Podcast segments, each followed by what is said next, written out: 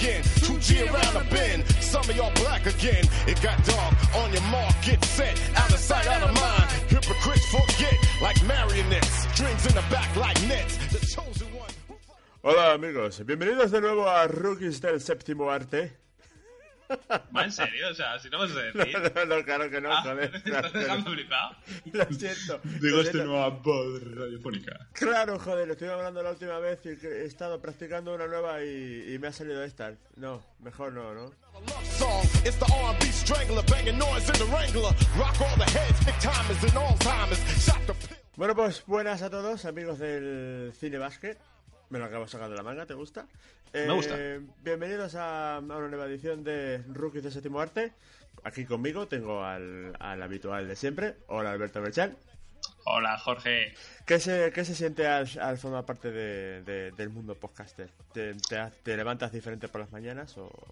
No, me han parado un par de personas por la calle. eh, porque me han oído hablando por teléfono y me han reconocido y se han querido hacer un audio conmigo. Porque, claro, no tiene sentido que se haga una foto conmigo. Me han pedido un audio.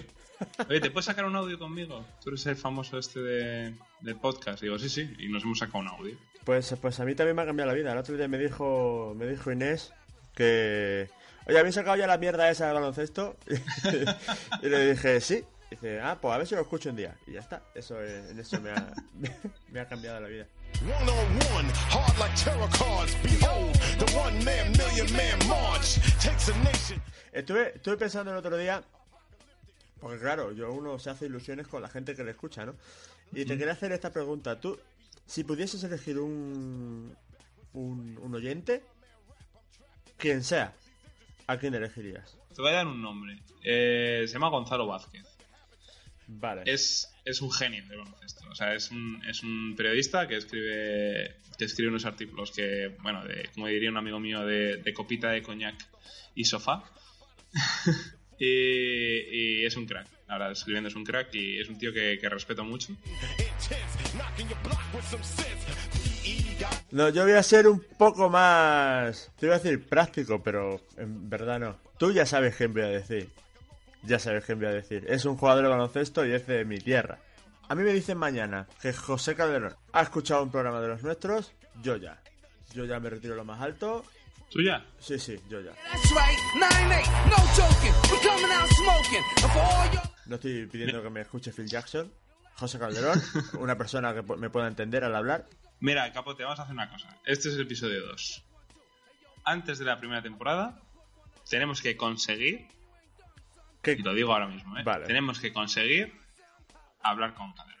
A que nos cuente un poquito a sus películas de baloncesto favoritas y que le hagamos algún test, a ver cómo anda de, de películas de básquet. vale. Acepto, acepto el reto, pero ya. Vamos. Sí, pero es que yo no quiero que te retires después de eso. No, no, no me retiro, pero vas a tener que hablar tú porque yo estaré demasiado nervioso. ¿Vale?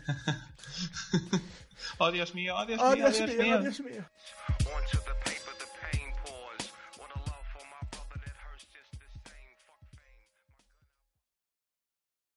Hey yo, man, yo, yo, yo, yo, I'm trying to stay away from it, but it won't stay away from me. You better ask yourself. What do you want? What do you need? What will you find? Don't be afraid. Don't fall asleep. Open your mind. I hope this rhyme gets you in time and space. Come to a different place where you hear spiritual, lyrical knowledge in your face to face like welfare. In these rappers' lyrics, they need help, yeah. Does KRS represent heaven? Hell yeah. Let me take you elsewhere. Where you stand is a curse there for sure. Unless you're mature, grow up. If you're immature, then you're living sinister. You reject the words of the. De nuevo, no voy a fingir que la gente no sabe de qué película vamos a hablar. Vamos a hablar de. Vamos a hablar de una de las buenas. Vamos a hablar de una Sí. de las guapas.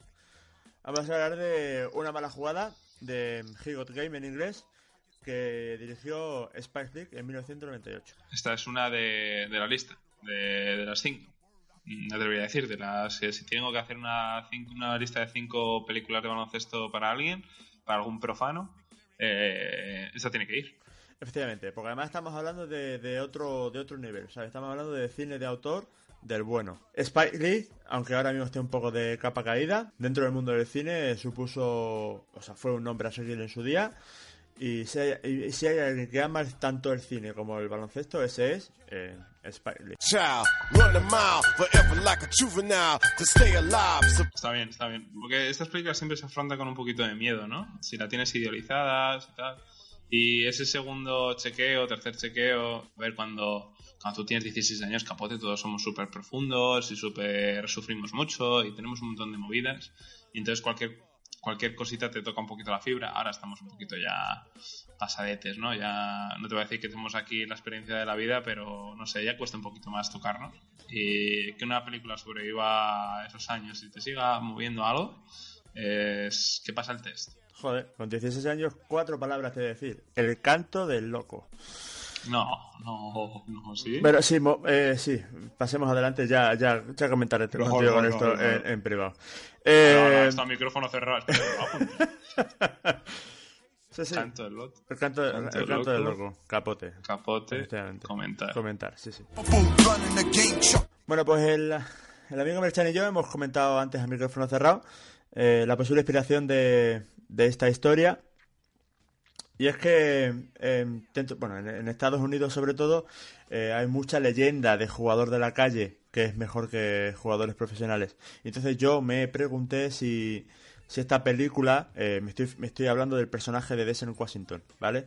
Es un, es un jugador, un jugador muy bueno que por tomar malas decisiones en su vida o por por circunstancias, pues no puede desarrollar una carrera profesional ni que podamos verle.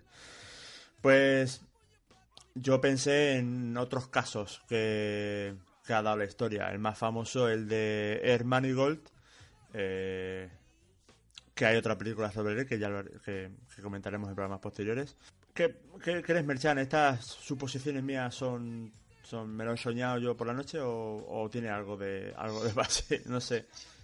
Yo creo que, a ver, eh, si, si tiene inspiración, si Spike Lee buscaba, buscaba inspiración, y aquí a lo mejor estamos, eh, discrepamos, la primera discrepancia eh, de- del, episodio de hoy. Si creo que Spike Lee anda buscando inspiración en alguien real, yo creo que va más enfocado al chaval, a, Jesús, a Jesus, Jesus Sattersworth. Yo creo que va más enfocado al chaval que sale del gueto, eh, se hace a sí mismo, consigue llegar y triunfar a través del baloncesto. Y, y puede que por ahí se haya inspirado en, algunos jugadores que sabemos que han salido del gueto. Eh, ya llegaremos porque lo vamos a aumentar en, en las curiosidades. Y yo creo que si buscas inspiración, está por ahí. La escena, la, el- la parte del padre dentro de la película, yo creo que viene más enfocada a ayudar y a entrelazar los dos posibles destinos que tiene un jugador de, raza negra. Te puede salir muy bien o te puede salir muy mal. Puede salir como Jesus o puede salir como el padre.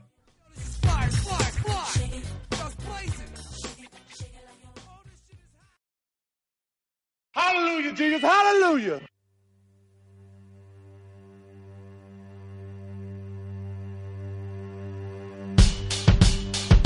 Now here's the pop, turnaround jumper, hits the rim, bounce away. The new slave trade, man child, six feet five, but juvenile. Thin line between getting bucks and getting wild. Brooklyn style, hundred thousand miles, parquet tiles, leaving ankles broke in a pile. Son got a ticket to fly, he can make it if he tried. To the sky like a Coney Island ride, pages from his super agent. Community rages at the clout of the cages, no doubt. Center stages, mad phases from behind crazes, flipping through the faces. Paper chases, love in many places. Pros and cons, flicks between the races. He holds the rock, cold for sweatshops. Going to sex shop, replaced by sex shops. The highest bidder, no room for the quitter. Game seven tickets under counterfeiters. Three cities a week, dropping needles like the Black Beatles. Take heed, what you need is.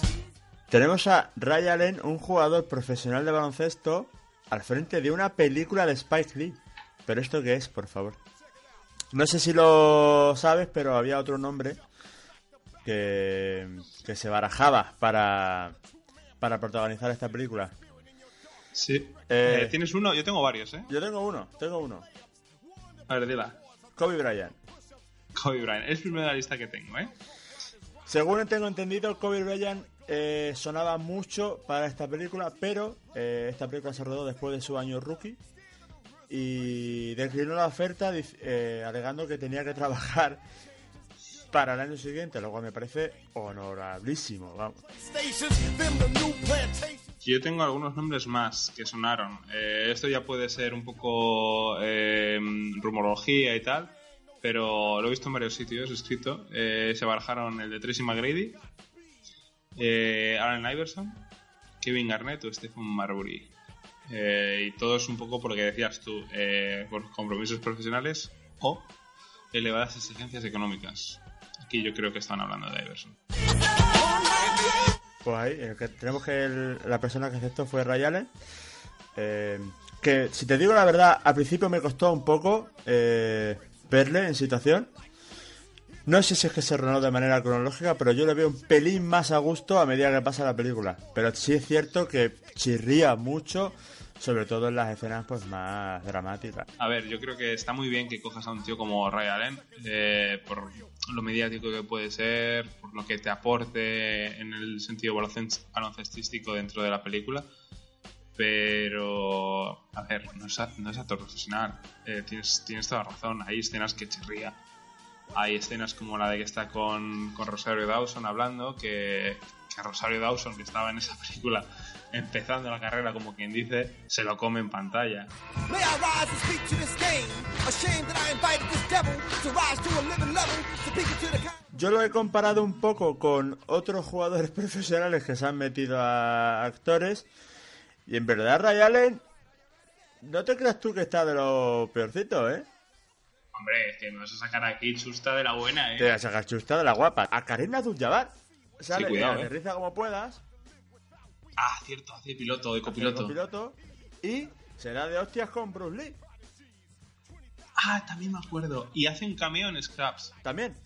Ya de, ya de muy mayor, sí, sí, hace un cameo. Pero haciendo de él mismo. También tenemos eh, cameos patrios como Pau Gasol, que salió en un capítulo de CSI.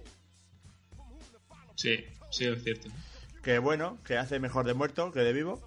Joder, menos, sí, sí, menos al pelo. Y, y bueno, entre. ¿Y cómo, le met- ¿Y cómo le meten una bolsa a Pau Gasol? De estos de Le envuelven, en, le envuelven en, en plástico de este de envolver bocadillos. Eh, por cierto, a Ray Allen, Ray Allen no es que rechace por completo este papel, ni mucho menos, le encantó protagonizar esta película y todos los rumores de secuela que existen él los alimenta. O sea, le encantaría. Ya que has sacado el tema de la secuela, eh, no sé si te planeas eh, comentarlo después, pero se le han preguntado muchas veces lo de una secuela. Y él siempre dice lo mismo, que si el argumento es bueno, eh, de hecho fue hace tres años la última vez que, dijo así, algo un poquito más con condimento.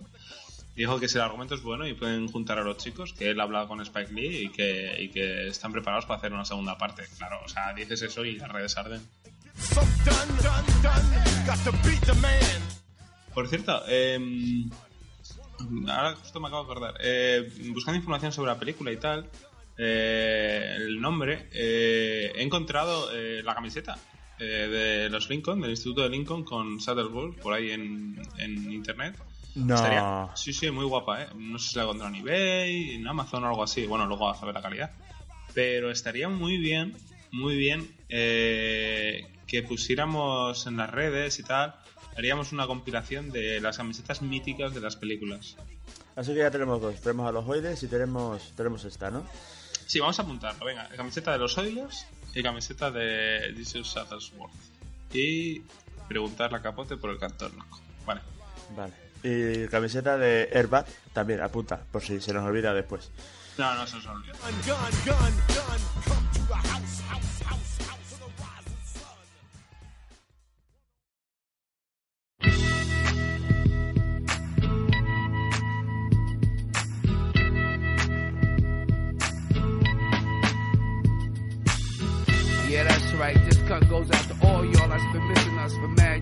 One love, yo. Yeah, that's right. He's got game. PE 1998. If man is the father, the sun is the center of the earth, in the middle of the universe, then why is this verse coming six times rehearsed? Don't freestyle much, but I write 'em like such. Word. Amongst the fiends controlled by the screens, what does it all mean, all this shit I'm seeing? Human beings screaming vocals. Eh, bueno, pues aprovechemos el momento para presentar sección y te quiero ceder los honores a ti. Vale, em, vamos con la sección La pizarra de Kubrick. Una sección que hemos ideado eh, donde Capote y yo vamos a elegir una escena cada uno de la película que realmente nos ha encantado. eh, una escena con la que hemos flipado, sinceramente.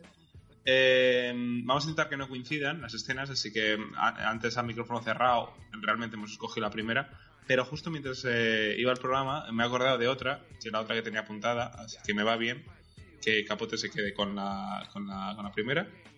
Que Capote, procede tú con la tuya y luego digo yo la mía. A ver, la escena, la escena a la que yo me refiero es la escena de los créditos, que es simplemente eh, un montón de tomas de gente jugando a baloncesto, eh, gente de todas las razas, en todas las posibles localizaciones que se nos puedan ocurrir.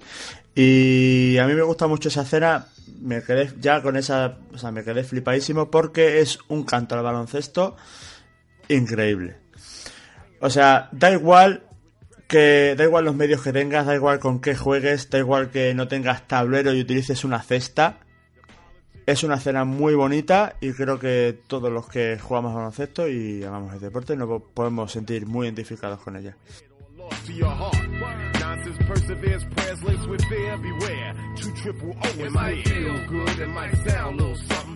Y bueno, y después de la escena inicial, que es un, una declaración de intenciones en toda regla por parte de, de Spike Lee, eh, pasamos al final de la película. Em, voy a ir con otra escena. Te dije al principio que iba a ser con la escena final. Eh, no, te voy a, voy a poner una que me llamó especialmente la atención. eh, porque utili- utiliza un estilo muy de Spike Lee, ¿vale? Que es como un monólogo, eh, un discurso que se pone de repente en voz en off y empiezan a pasar imágenes con muchísimo poderío. Eh, vas a saber enseguida cuál es. Es cuando van en el coche y los recoge o el típico chulito de- del barrio, que se hace llamar Big Time Billy. Sí. ¿Vale? Eh, los cogen el cochazo y les empieza a dar una charla impresionante a los dos sobre bueno sobre lo que es la vida. Eh, que tenga cuidado con la gente que se va a aprovechar de él que tenga cuidado con los compañeros que tenga cuidado con, con las típicas chicas que se te acercan y lo único que quieren es que la dejes embarazada. Eh, es un discurso que viene de boca de un tío que realmente según viene te da repelús pero es un discurso que tiene un poderío y no solo por las palabras, sino por las imágenes que te va metiendo una tras otra Spike Lee, eh, que te deja que es que no sabes muy bien de dónde viene, porque justo los acaban de recoger y, y viene un poquito de la nada esa, escena. Y sin duda me quedo con esta, quedo con que yo recomiendo que pongáis el speech después de que termine el programa en YouTube, porque. A mí me gustaría comentar un poco la, la última escena la última escena de la película, que es el uno contra uno entre Jesus y su padre. Me parece una escena perfecta como clímax y como resolución de conflicto y como resolución de todos los eh, problemas a los que se enfrenta tanto el personaje del padre como el personaje del hijo en, en- en unos pocos minutos. Eh, y nada, solamente eso. Me parece, me parece genial y, y un gran trabajo de, de Spike Lee.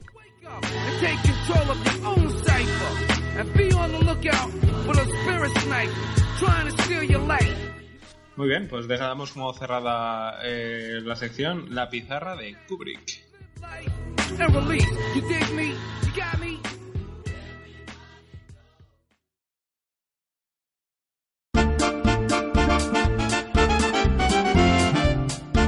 De acuerdo, pues vamos con una de las secciones que estoy seguro que más seguimiento va a tener, que es la sección de la cantina. Es el nombre de la sección que hemos escogido para hablar de las bandas sonoras de las películas que vamos a tratar en el programa de los rookies del séptimo arte. Y es una de nuestras partes favoritas, porque realmente tanto a Capote como a mí nos gusta mucho el género de hip hop, a pesar de que otros tenemos, tenemos otros gustos y otros por otros géneros. En concreto a mí me encanta el rock.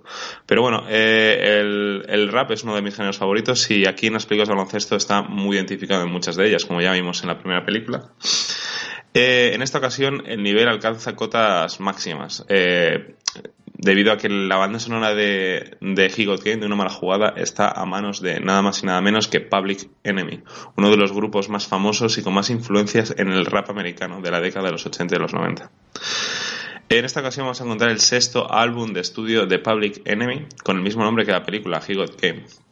Un álbum que la crítica la cogió bien, eh, a pesar de que dijeron que en algunas ocasiones era un poquito irregular y confusa, pero Public Enemy, que son muy así, les dijeron que, bueno, que aunque el rap se había masificado y se había globalizado, eh, no estaba hecho para todos los oídos, porque muy poca gente se podía encontrar cómoda e identificada con las letras que, que aquí se dicen. Y es que las letras son interesantes, porque hay una cierta discrepancia entre lo que la película trasluce y las letras del, del álbum trasluce.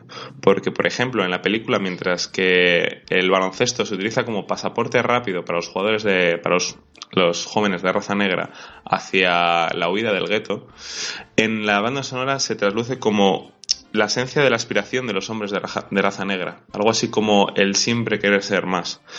Y esto es un alegato eh, por, por, los hombres de raza negra de, del gueto. No es como. No, no, quiere caer en clasicismo y en clichés. Y es de agradecer. Es quizá un poquito lo que le falle a la película, pero bueno, no, no quiero entrar en eso. Eh, también en la, banda sonora vamos a encontrar letras que desafían las asunciones tan trilladas como las habilidades de los negros y la mala suerte que tienen en la vida. Eh, está bien porque ya, según, las letras ves que no quieren caer en esos clichés y desafía esas asunciones que mucha gente hace, como que, bueno, si eres negro pues sabes jugar al baloncesto. No es necesariamente así. Eh, y bueno, pues es agradecer, la verdad. Eh, yo no quiero tampoco poner nota a la banda sonora porque me parece un poco eh, ser juez y jurado de, de, un trabajo así, me parece un poquito eh, frío. Pero sí que diré que esta banda sonora de Public Enemy, su sexto álbum de estudio, es de las pocas, pocas, pocas bandas sonoras de películas de baloncesto que yo me pongo en casa. Es un disco, para mí es un disco redondo, es un acierto absoluto y es lo que le da autenticidad a la película. Esos momentos y esas canciones que se traslucen y ojalá pudiera entender todas las letras y inevitablemente no me puedo sentir identificada con todas ellas, pero ojalá, ojalá pudiera entender todo porque la verdad es que tiene una calidad increíble este disco. Y nada más. Eh, ojalá todas las letras de, y todas las bandas sonoras que encontremos en el camino sean igual de buenas porque la verdad es que esta es impresionante.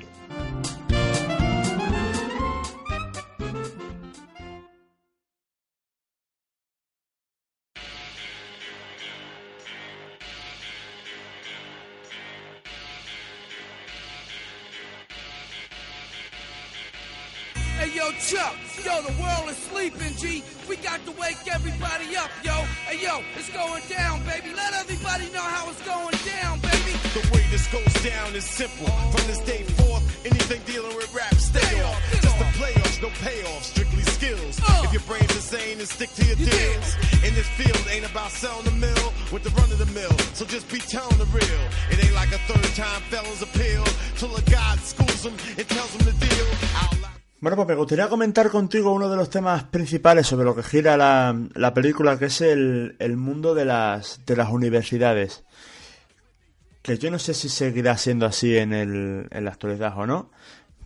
O si Spike lo exageró, supongo que sí, que el personaje de John Turturro está muy, muy exagerado. El discursito que da el de la, el de la Universidad Católica. Eh, no sé si yo, si invitar a chicas de tu universidad a que se acuesten con los distintos jugadores de baloncesto eh, es norma para atraerlos. Pero bueno, eh, es un juego. Es un juego muy interesante. Es, es, es, curioso como. Ya empezando desde el mismo argumento de la película, que es que eh, intentan convencer al padre del jugador para que vaya a su universidad. Eh, esto te, te aclara o te deja entrever la cantidad de dinero y, la, lo que se juega lo que se juega alguien a la hora de elegir universidad y la presión que sufren estos jugadores, por supuesto. Eh, mira, Capote, si quieres que te la verdad, cuando hablamos de los Yankees, eh, la realidad siempre supera, la, a la ficción. Y si Spike Lee puso a dos para que se acostaran a, con, con Jesus para que dirigir la universidad. La realidad es que pusieron a cinco y, le pusieron coca encima de la mesilla para que se snifara encima del culo de la, de la prostituta. O sea, es que con los Yankees yo me lo creo todo. Con los Yankees y el deporte, yo es que sinceramente es que me lo creo todo.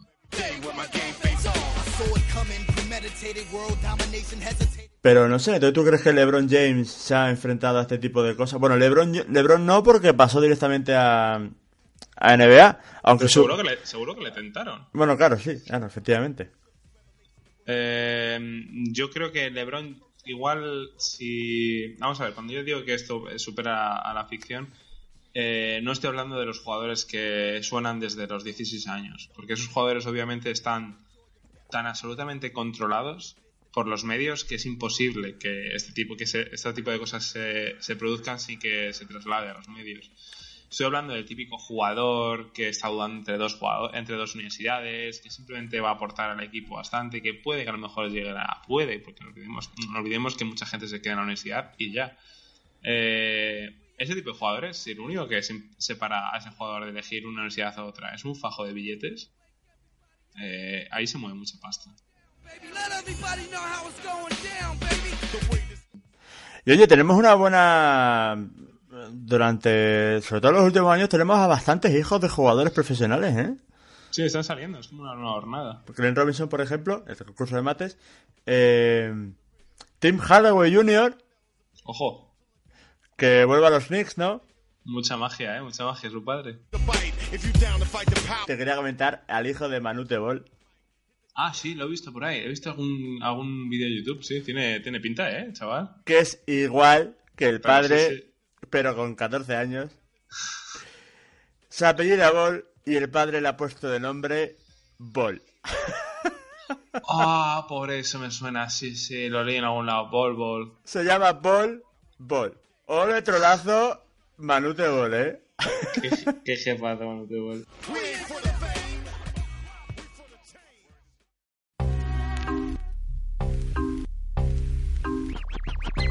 On the outside, lace up. The world I face up. The score on anybody. It's war on everybody. The new guys come in bloodshot between the eyes. As long as they sell. Ok, pues vamos con una sección que sé que os van a encantar. A todos los oyentes os va a encantar, a mí me encanta. Y la hemos dejado un poco para el final porque para quedaros con el buen rollito. Eh, que se llama Este tiempo muerto está muy vivo. Y es nuestra sección para las, curi- para las curiosidades de las películas. Eh, habrá películas que tengan más, otras que tengan menos. Está bien cargadita, ¿eh? Así que capote, te voy contando cositas. Cuenta, cuenta. ej- Que me Te tienes, en, me cos- tienes en ascuas, por favor. te voy contando cositas como, por ejemplo, eh, la escena del trío que se monta Ray Allen, de las universitarias. Ajá. Vale, en realidad las dos actrices que hacen la escena con ellas son actrices porno. Chasey Lane y Jill Kelly. Eh, Gil Harper, el que hace de primo de Jesús, eh, que hace de un adolescente, tiene 31 tacos en la película. ¿Qué dices? Sí, el chiquinino tiene 31 tacos cuando se rodó la película. Por cierto, el típico tío que te suena de haberle visto en 300.000 millones de películas. Sí, sí, sí, sin duda. Estuve un rato largo en plan de, ¿de quién me suena este? ¿Quién me suena este? Y creo que hace de policía en eh, The Wire, creo, ¿eh? Lo, lo tengo, lo tengo que recuperar otra vez. Joder, 31 años. Mm. Eh, más, esta te va a encantar. El uno para uno que juegan Denzel Washington y, y Ray Allen eh, no tenía guion. Directamente Ray Allen, le- eh, Spike Lee, perdón, eh, le dijo, venga, empezar a jugar. Y tenían cuatro frases y querían cómo fuera la escena, pero tenía que ser un poquito de improvisación. ¿Qué pasó? Que Denzel Washington empezó anotando cuatro canastas. Y el público de alrededor y los cámaras empezaron a animar. Se vinieron arriba. Hoy, hoy, hoy. Y entonces Ray Allen dijo, sí, pues mis huevos. Y metió 10 puntos consecutivos y tuvieron que cortar hasta ahí. Since the eighth grade, 11th grader, huh, pop the champagne, 12th grade. Eh, vamos a hablar un poquito de los jugadores que aparecen en la película. Eh, vamos a decir un poco los papeles que tienen eh, algo de metraje, o sea, que tengan papel de verdad. Eh, Travis Best, Walter McCarthy, John Wallace y Rick Fox. Eh, Rick Fox será el que más te suene seguramente. Sí, sí, es el, el, el que le enseña a una de las universidades a, a Jesús, ¿no? Exactamente. Es verdad, es verdad. O sea, se- hay cameos a tope en esta película. Sí, si quieres te digo un poquito los, los cameos que hay por aquí, porque hay, hay, canelita, hay canelita fina. Eh, vamos a ver. Em, te voy a decir solo los nombres un poquito más, más, más tochos. Eh, George Carl, que te sonará de los banquillos. Luego tengo por aquí Shaquille O'Neal, Reggie Miller, Charles Barkley, Scottie Pippen y alguien que se llama, que igual te suena, Michael Jordan. Joder, puto Spike Lee, tío. Ya, se la saca, ¿eh? O sea, tantos años en primera fila con los Knicks, viendo a los Knicks, te da para hacer contactos, ¿eh? Joder. Hombre, eh, yo, creo, yo creo que sí. O sea, directamente se la saca. O sea, decir, venga, chavales, eh, en el grupo de WhatsApp de los colegas, mm, ¿os podéis venir un segundito?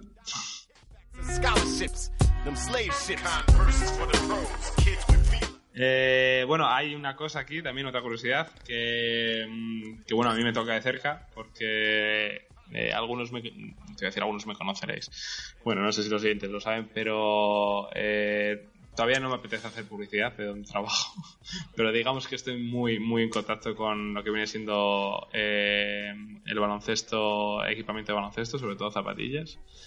Y bueno, lo que sí puedo decir es que escribo en escribo una sección en Solo Básquet sobre, sobre zapatillas y, y artículos de baloncesto. Y las, las zapatillas es una de mis pasiones.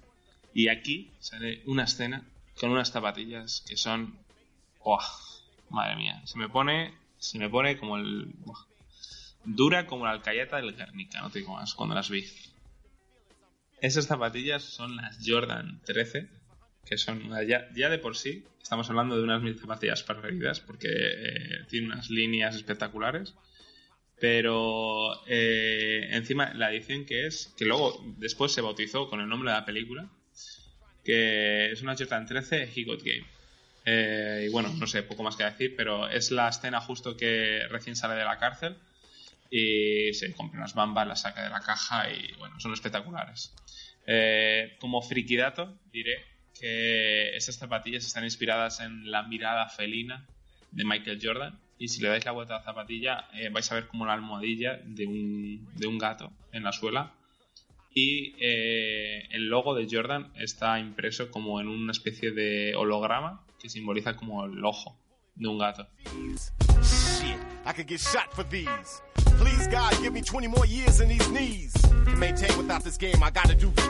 Shit, I could get shot for these. Please, God, give me 20 more years in these knees. To maintain without this game, I gotta do key. Pues lo siento mucho, pero se nos ha acabado el programa de hoy. Eh, mi valoración de la película es muy positiva, a- aun a pesar de haberla visto varias veces. Eh, es una de las películas que marcó la carrera de, de Spike Lee en su día y es un hombre con una trayectoria muy notable en, en Estados Unidos y eso dice, dice bastante. Y me da miedo de haberla visto ahora porque en futuras películas que comentemos en este programa, no sé yo si el nivel será el mismo. Yo creo que no. Yo creo que, que tendremos que bajar, que bajar las expectativas. Hey God Game es una película imprescindible. Si tuvieras que verte cinco películas de baloncesto, esta estaría entre ellas en una posición alta. Es una película que trasciende del deporte. Tiene un montón de matices. Tiene un pulso detrás de la cámara mm, espectacular. eh, un pulso firme, como es el del señor Spike Lee, con un sello propio.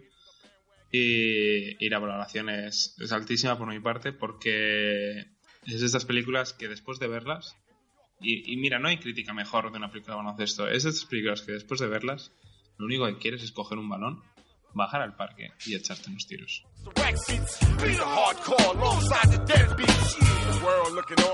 Em, se acabó una mala jugada. Ahora llega la mierda buena. Eh, no sé si os acordáis, no sé si os acordabais que en el programa anterior estábamos dudando entre elegir eh, la película en la que un perro juega baloncesto o en la que un fantasma juega baloncesto. Pues al final nos hemos decantado por el perro. Como... A ganar el perro, a ganar el perro a como ganar, el el obvio. per- a ganar perro, lo siento. y sí, efectivamente, después de una mala jugada, en el siguiente programa vamos a comentar Airbag. Vamos a hacer un silencio dramático aquí. Vale. Airbag. no puedo, no puedo. Es que no puedo decir Airbag sin A, a los, a los que no os suene la película, os digo que en el cartel sale un perro haciendo un mate. Yo no puedo decir más. Ay, tengo tantas cosas que decir de esta película. Bueno, que... ¿Qué es eso? Que nos vemos, nos vemos en el próximo programa, señores. Y muchas gracias, Merchan, por tu compañía, como siempre. Un placer, capote. Así que, pues nada, un abrazo y nos vemos la siguiente. Hasta luego. Six. Soul, multi-platinum, eight times gold. Without a homicide, 25 years old. Heard he died in debt too. I ain't seen no winner yet, you. The confused crowd booed the whole crew. In that corner, number one in the east. The peace curse for life.